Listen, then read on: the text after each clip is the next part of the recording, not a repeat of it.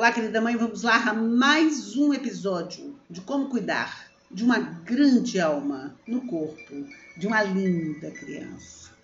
Dando sequência ao funcionamento do cérebro da sua criança, hoje trouxe um assunto muito, mas muito interessante. Olha que bacana. O cérebro da sua criança se torna totalmente desenvolvido aos 28 anos de idade. Eu até me surpreendi quando deparei com essa informação.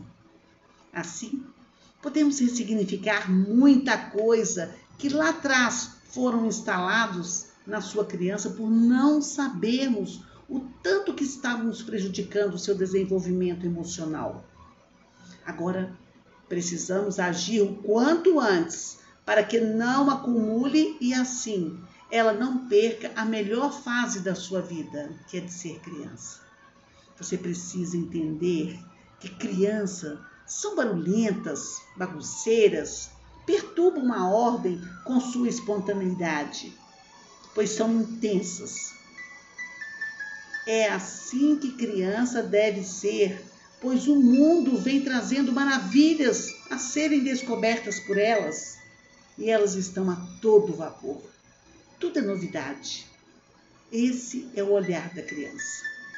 E o trabalho de vocês, pais, é permitir que elas encontrem limites com segurança. E a maioria dos pais costumam dizer com tanta frequência: pare de fazer bagunça, pare de gritar, de pular.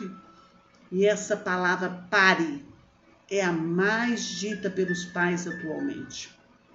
Você precisa saber regular o campo emocional da sua criança, regular suas emoções Anote isso. Sei que é desafiador, mas tem uma estratégia muito legal que eu vou passar para você. Quando você notar que a criança está em excesso, nós chamamos de colapso emocional, que é o descontrole. Uma ferramenta poderosa é o abraço.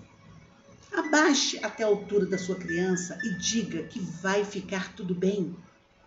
Eles precisam sentir que são amados e estão protegidos.